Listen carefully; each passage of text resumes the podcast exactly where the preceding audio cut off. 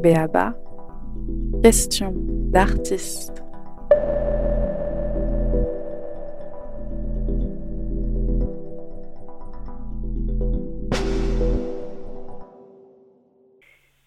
Mon questionnement du moment, ça concerne mon travail de danseuse chorégraphe et donc euh, artiste de la scène.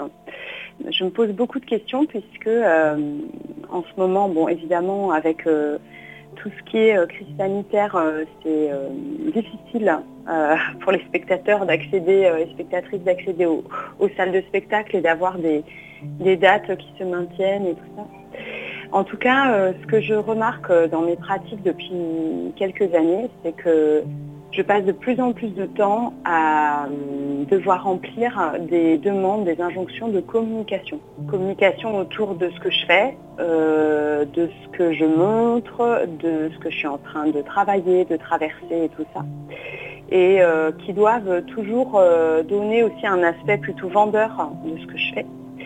Et euh, ça me questionne beaucoup en fait en ce moment. Parce que non seulement je vois que euh, je ne suis pas sûre que les salles se remplissent beaucoup plus, euh, et aussi parce que c'est quelque chose qui me demande beaucoup de temps et ce n'est pas mon travail. C'est-à-dire que mon travail c'est d'être en studio et de, et de danser ou de chorégraphier.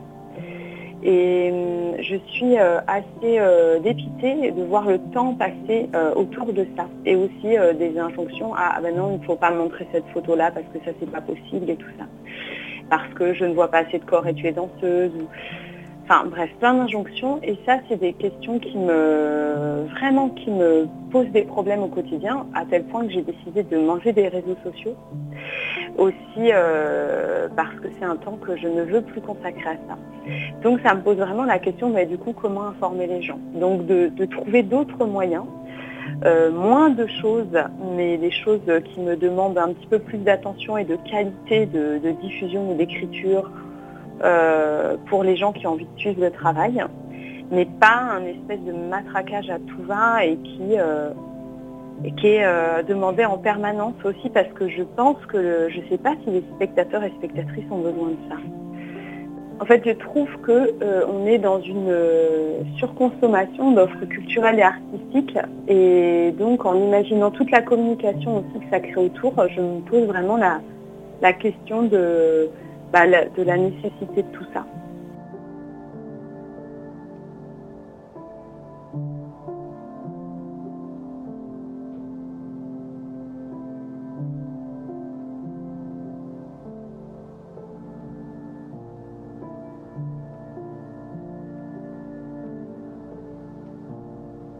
Moi, c'est une question que je ne me suis pas posée, mais plutôt en lisant un livre euh, là pendant les vacances de Noël, ça m'a posé des questions.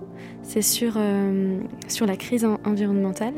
Et en fait, c'est un petit bouquin qui s'appelle euh, Idées pour retarder la fin du monde de Elton Krenak, qui est en fait une figure des luttes autochtones du Brésil. Et il parle, enfin, il montre un autre regard pour affronter les conséquences des activités humaines sur la Terre, en gros.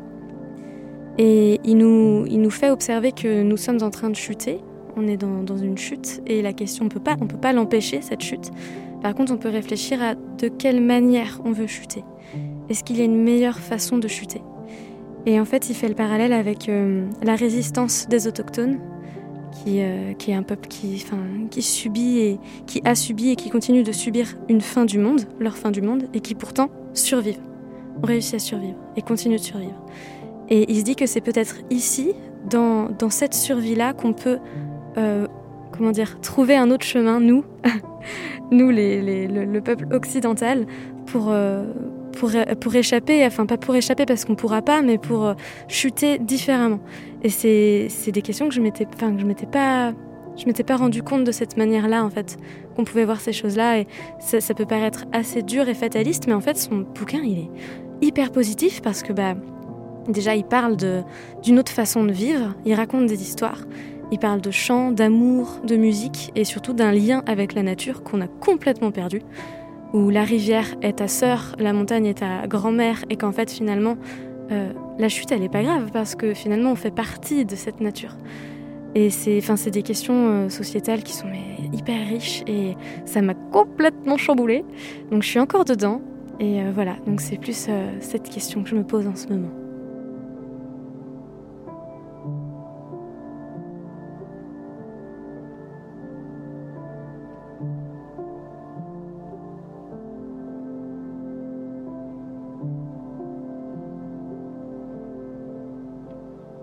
Du coup, la question que je me pose, euh, elle est un peu en lien avec l'idée de se positionner, puis en lien avec ce qu'on a évoqué auparavant. Euh, ça serait euh, comment exprimer sa radicalité dans, dans les domaines artistiques qui est lui-même soumis à pas mal de dogmes? Euh, c'est-à-dire qu'en exerçant le métier d'artiste, on, on, sent que dans une communauté qui résiste à des injonctions de vie ou euh, euh sociales, et parallèlement à ça, on est aussi face euh, aux limites et aux contradictions de notre propre communauté et, safe place, comme je disais tout à l'heure, qu'on s'est construite, parce que ça, elle s'ancre dans, dans, un système qui est rempli de démarches, de parcours à suivre et, et qui en fait peuvent être hyper oppressants et oppresseurs, quoi. Et du coup, ça serait voilà comment faire face à un peu cet, effet de schizophrénie artistique où on est à la fois en résistance face à une injonction de la société et en même temps, euh, c'est hyper difficile euh, euh, de s'extraire de ce système-là, quoi. Donc, entre autres, voilà, la pratique du jeunisme dans l'art contemporain. Alors, moi, j'ai 28 ans aujourd'hui, donc je suis encore jeune. Mais dans deux ans, pour l'art contemporain, je serai vieille, car beaucoup d'appels d'offres sont limités à l'âge de 30 ou 35 ans, ce qui est absolument euh, injuste, mais en même temps, j'y candidate quand même, alors que je ne suis pas d'accord. Euh, par exemple, voilà aussi la pratique de certains diffuseurs euh, qui privilégient des artistes qui sont qui se qui, enfin, ou reconnaissables, donc c'est-à-dire à comprendre des artistes qui ont une seule médium, une seule pratique, qui détournent à peu près jusqu'à l'épuisement et presque un genre de copier-coller, ce qui n'enlève en rien la qualité, mais pareil, pourquoi l'attention est donnée souvent quasiment qu'à ce genre de travaux-là aussi voilà la nécessité d'être toujours aux aguets euh, euh, voilà sur des écoles ou des structures euh, donc entre autres en date voilà qui invite Claude Lévesque alors qu'il a accusé récemment de, pédophilie et de violence voilà il a été invité dans une en conférence dans une école d'art voilà, donc évidemment, faut pas être d'accord, quoi. Mais c'est voilà comment arriver à se à, se positionner en fait face à, à tout quoi. Et puis également autre chose, enfin voilà, le paradoxe d'être à la fois producteur dans un domaine où notre réalité économique nous exclut. C'est-à-dire qu'on est souvent confronté à, à, des gens souvent euh, riches, euh, alors que nous-mêmes, on est hors de ce, de ce circuit-là. Donc pareil, ça c'est aussi une sorte de, de, violence. Et euh, voilà, donc en fait, ma question, ce serait en gros comment être radical sans s'exclure totalement. Quoi? Comment faire passer le truc voilà, sans se soumettre. Quoi?